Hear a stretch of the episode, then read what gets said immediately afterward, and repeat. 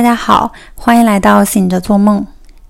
这期的播客呢，想聊一个比较有意思的话题。嗯，这个话题呢，就是时间这个主题。那这期聊的内容呢，关于时间呢，可能会说到很多跟我们惯常的对时间的这种印象有所不同的一些观念吧。其中最大的一个不同呢，就是时间它可能并不存在。并不是一个客观存在的。为什么这么说呢？因为时间只是我们人类世界人为制造出来的一个东西，在宇宙当中是没有时间这个概念存在的，所以时间它也是无限的。而我们人类呃世界所有的焦虑，归根到底呢，都是在于我们人的生命的有限性和时间它的无限性所带来的观念上的冲突。嗯，从而也引发不同程度的这种死亡焦虑吧。就是我们会希望自己在有生之年能够 在这个世界上留下一些什么痕迹，不管是通过生小孩，或者说创作一些作品之类。假设时间存在的话，但是它实际上跟我们头脑对时间的固有印象是有很大差别的。就举个例子来说。我们可能会认为有存在着固定的，嗯，某时某刻这个固定的时间，但实际上，嗯，从时间上来讲，它根本就不具有统一性，因为在某些地方时间流逝的就是要慢一些，然后在另外一些地方则要更快一些。比如说，在海拔比较高的高山上，啊，高山上的时间它会比在海平面上的时间要走得更快。这个是已经得到科学家用精密的仪器测量和证实过的。然后，这个在现实层面来说的话，我们也都知道，嗯，在不同的地区，我们会有这个时差，然后会有时差的换算。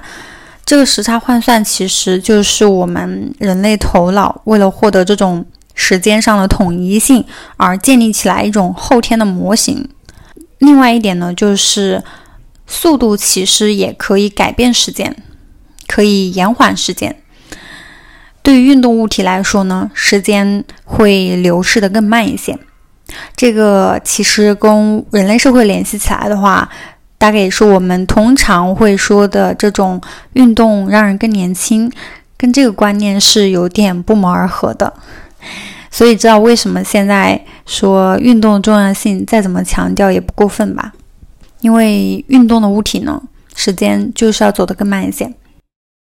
另外，从宇宙层面来讲的话，其实并不存在一个我们所认为的此时此刻固定的此时此刻，它并不存在，只是我们那个主观感受。嗯，我们所认为的此时此刻，其实只是我们自己的当下的这个此时此刻，而不是一个。宇宙中所有恒定的一个此时此刻，我不知道这么讲有没有说清楚啊？就比如说，嗯，你现在你有一个姐姐，你在地球上生活，而她是在另外一个星球上。如果说光从你这个星球，从地球到你姐姐那个星球，需要大概四年的时间。那么，如果你透过望远镜去看此时此刻，你所认为的此时此刻。去看到他正在做什么事情，其实你看到的是他四年前在做的事情，而不是他在那个当下，就是你的那个此时此刻他在做的事情。所以，呃，举这么一个例子，其实是想说，在宇宙当中，并没有一个统一的时间的定义。所谓的这种统一的定义，呃，所谓的过去啊、现在、未来，都是我们人为后天强加上去的概念。因为人类社会始终都在追寻一种有序、有规律的世界，很多时候我们的思维也因此很容易陷入这种二元对立的局面当中。但是在宇宙这个宏大的体系里面，它本质是无序的，既没有快也没有慢，嗯，既没有好也没有坏。但是这个本质可能对于人类我们惯有的思维来说，确实是很难接受的。嗯，人类之所以创造了时间，是因为我们需要它作为一个我们人生的背景。就打这么一个比方来说吧，就像我们的人生就像是在不断的上演不同的情景的舞台剧，然后在每一场戏剧开始之前，后面都会升起不同的这个背景布，提醒我们，呃，现在要上演的是哪一出戏。而这个特定场景的这个背景布，就可以，你可以把它想象成是我们对于时间这个东西它的一个需求。时间对我们的重要性，就相当于是这个背景布。但是当我们在沉浸于演这出戏的时候，我们会很自然而然的忘记这个背后的幕布是什么样的颜色，是什么样的一个场景。不会去在意这些。同样，在我们如果投入做一件事情的时候，也会非常自然而然的忘记了时间的存在。这也是我们常常说的这种心流的体验，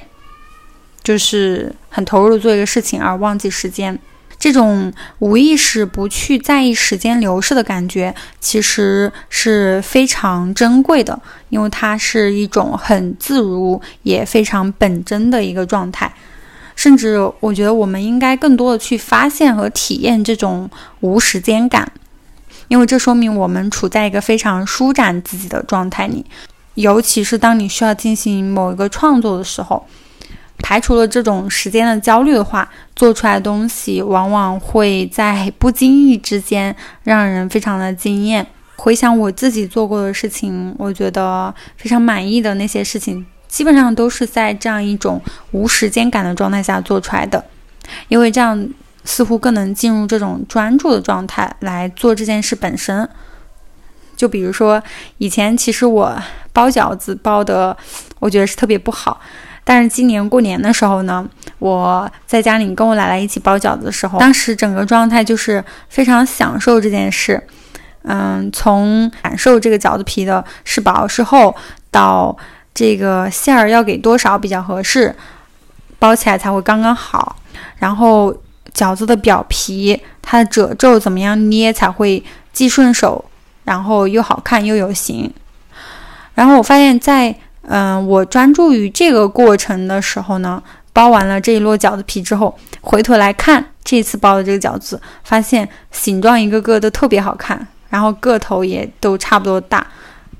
饺子上的每一个褶皱呢，在我没有去刻意追求统一的情况下，但是看起来非常的整齐划一。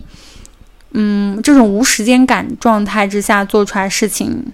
往往在事后回忆起来都会觉得非常的惊喜。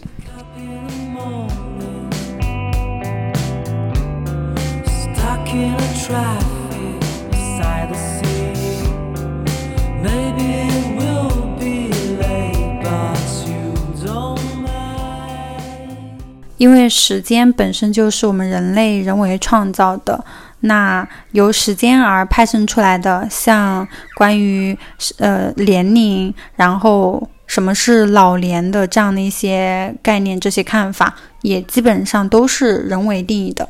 我们似乎对于一个人老了是什么样子有一个很明确的一个界定。但是实际上，在我们的现实生活中，很容易就可以找到这种不太符合这个定义的案例。就比如说，一个人他从户口本上的年龄来看，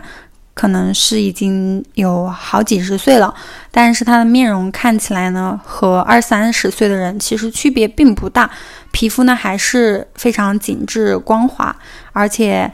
心态也非常的轻盈。那我们其实并不会觉得这个人是我们。啊，惯有思维当中的那种老了的状态，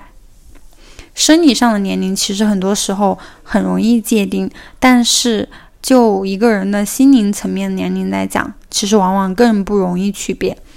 因为时间在这个时候根本就不是一个判断标准。一个二十多岁的人，他很有可能比一个四十多岁的人活得要更加的明白，更加的通透，所以，呃，心灵的年龄。和时间是没有关系的，只是和我们的觉悟和我们觉悟的层次有关。如果我们能够站在更高的维度，比如说从宇宙的角度来看待时间这个概念的话，时间它并不是客观存在。那我们可能会对于时间和年龄的焦虑会自然而然的减少很多，不必要觉得在某个特定的时间就一定要做什么事情，比如多少岁就一定要有多少存款，或者多少岁就一定要结婚生子。我知道要打破这种焦虑和束缚是很难的，并不是说心理层面难，而是我们在现实的执行层面。可能会面临很多的阻碍和质疑，我们能做的可能就只有全然的过好当下，然后带着这种无时间感，更加投入的去做手头的事情。嗯，这样的话对生活可能会更有觉察力和创造力。至少我个人觉得，这种无时间感所带来的投入的平静的感觉，很多时候对我来说才是真正的幸福的本质。